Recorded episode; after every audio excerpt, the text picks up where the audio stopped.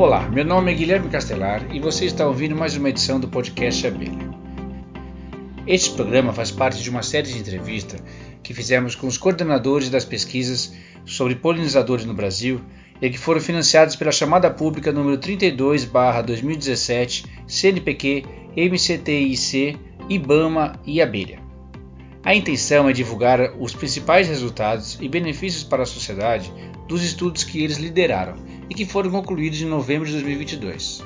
As demais entrevistas estão disponíveis no site da Abelha, no nosso canal no YouTube e nas principais plataformas de podcast. Lá no site tem também mais informações sobre a chamada pública. Para este programa, nós entrevistamos a pesquisadora Márcia Maués, da Embrapa Amazônia Oriental, durante o intervalo do Congresso Brasileiro de Entomologia, que foi realizado em agosto, em Fortaleza. Por isso, o barulho de fundo na gravação. Confira a seguir as principais descobertas do trabalho que ela liderou e como elas podem contribuir para a produção de açaí no Brasil. Sou a Márcia Mota Maués, pesquisadora da Embrapa Amazônia Oriental e dentro da chamada pública nós aprovamos uma proposta para trabalhar com o manejo de polinizadores como apoio à produção sustentável do açaizeiro no estuário amazônico. É, nesse projeto, nós avançamos no conhecimento sobre os principais polinizadores do açaizeiro, que era uma demanda dos agricultores, porque como o açaí ele vem expandindo muito para cultivo em áreas de terra firme, é uma frutífera nativa né, que ocorre nas várzeas, mas vem sendo cultivada nas áreas de terra firme, em função de toda a demanda de açaí que cresceu enormemente nessas últimas décadas, havia preocupação de se havia suficiente polinizador para dar conta da produção de açaí. Então, nós aprimoramos o estudo, avançamos em estudos que já tinham sido iniciados há alguns anos atrás e identificamos mais de 200 espécies que visitam as inflorescências do açaizeiro. É uma mega diversidade de visitante floral. E desse grupo de visitante floral, existem aqueles que são considerados os polinizadores potenciais, porque o açaí ele tem uma situação muito interessante, porque ele é uma planta monóica. Isso significa que ele oferta flores masculinas e flores femininas em tempos diferentes na mesma inflorescência. Então tem uma separação temporal da fase masculina e da fase feminina.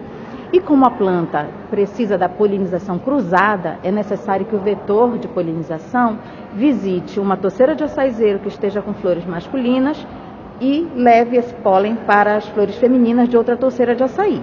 E desse grupo de visitantes florais, nós identificamos aqueles que poderiam ser manejados, que eram passíveis de um manejo para fazer uma polinização assistida né, nas plantações. Bem, chegamos a um grupo de abelhas sem ferrão e vimos das abelhas sem ferrão quais seriam as possíveis de fazer esse trabalho. Elegemos uma abelha que, chama, que é a abelha canudo, o Scaptotrigona AFF postica, e fizemos esse trabalho em propriedades né, de plantio de açaí. Foram nove áreas que foram introduzidas as colônias de abelhas, 15 colônias de abelhas introduzidas por área e outras nove áreas não receberam as abelhas, que era o controle do experimento avaliamos também a cobertura florestal que havia né, no entorno das áreas de plantio, dentro da propriedade rural, para também avaliar, junto com a, o manejo da abelha, a contribuição da paisagem. Ou seja, nós usamos uma abordagem de polinização integrada de cultivo, no qual você faz uma avaliação do serviço de polinização que é oferecido pela natureza com a polinização assistida, a polinização suplementar. Bem, é, nós observamos que a, a, ideia que se esperava que houvesse um aumento bem significativo de produção, né, com o manejo de 15 colmeias de abelhas por área.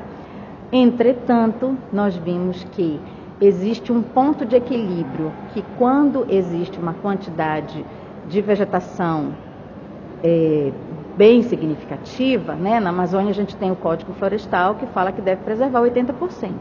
Então, quanto mais floresta, mais havia presença de polinizador silvestre. Quanto menos floresta, esse número reduz. Com a suplementação do polinizador manejado, esse número, por mais que aumentasse em até 30% a abundância de abelhas nas áreas produtivas, nunca chegava no ótimo do que quando existe uma área de floresta nativa bem preservada.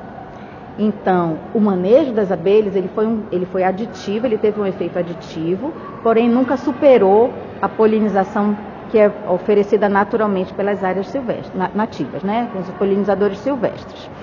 Então, nós avaliamos também é, o custo-benefício para o produtor, porque isso implica que precisaria comprar colônias, né, tem um gasto para fazer o, a polinização assistida.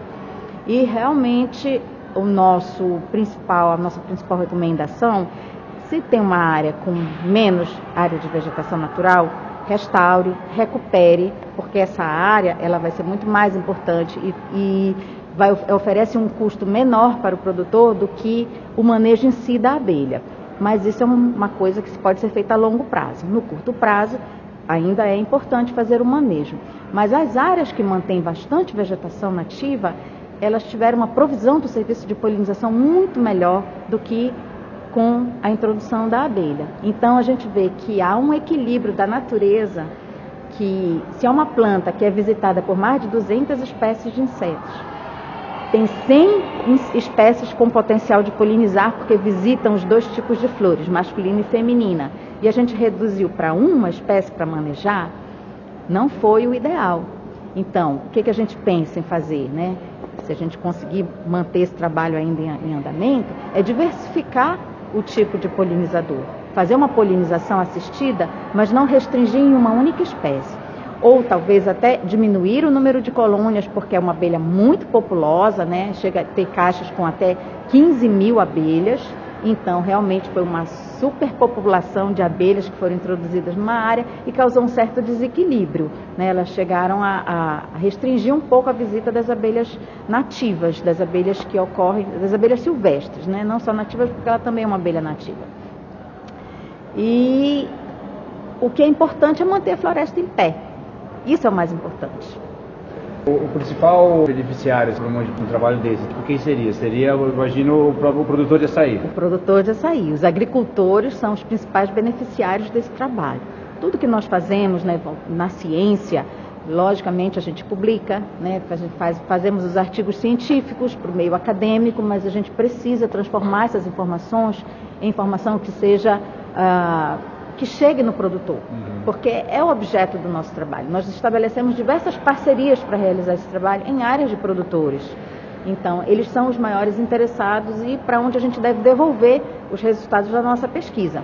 Inclusive, já fizemos várias capacitações, fizemos diversas apresentações né, com, com, de, de mesmo na pandemia, apresentações online e, e, agora, nesse ano, a gente já conseguiu fazer ah, os cursos presenciais com os produtores. Estamos preparando também cursos eh, na plataforma EAD, né, de educação à distância, né, que a Embrapa vai oferecer. E eles são os principais beneficiários. Inclusive, a gente já tem informação de produtor que participou do nosso curso em abril deste ano, de 2022, e disse que esse ano, como o adubo aumentou demais de preço, né?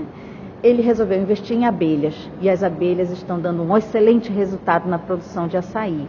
E a gente fica muito feliz de ver que essa mensagem está chegando na ponta e que a, essa tecnologia que a gente está desenvolvendo do manejo das abelhas e da, da conservação do serviço de, de, polinização está fazendo uma diferença já no campo.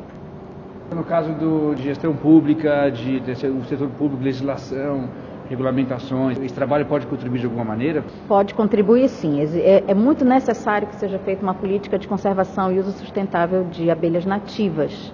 E esse tipo de trabalho, ele reforça essa importância, porque o que a gente tem visto é que só da gente começar a fazer o projeto e, e as pessoas terem esse conhecimento, já houve uma movimentação dos produtores para começar a adquirir colônias de abelhas.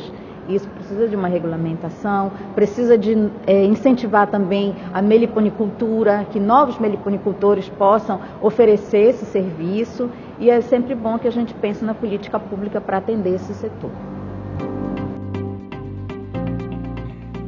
Lembrando, tá, que você ainda pode ouvir as outras oito entrevistas com os resultados das demais pesquisas da chamada pública no nosso site abelha.org.br, no nosso canal no YouTube e também nas principais plataformas de podcast.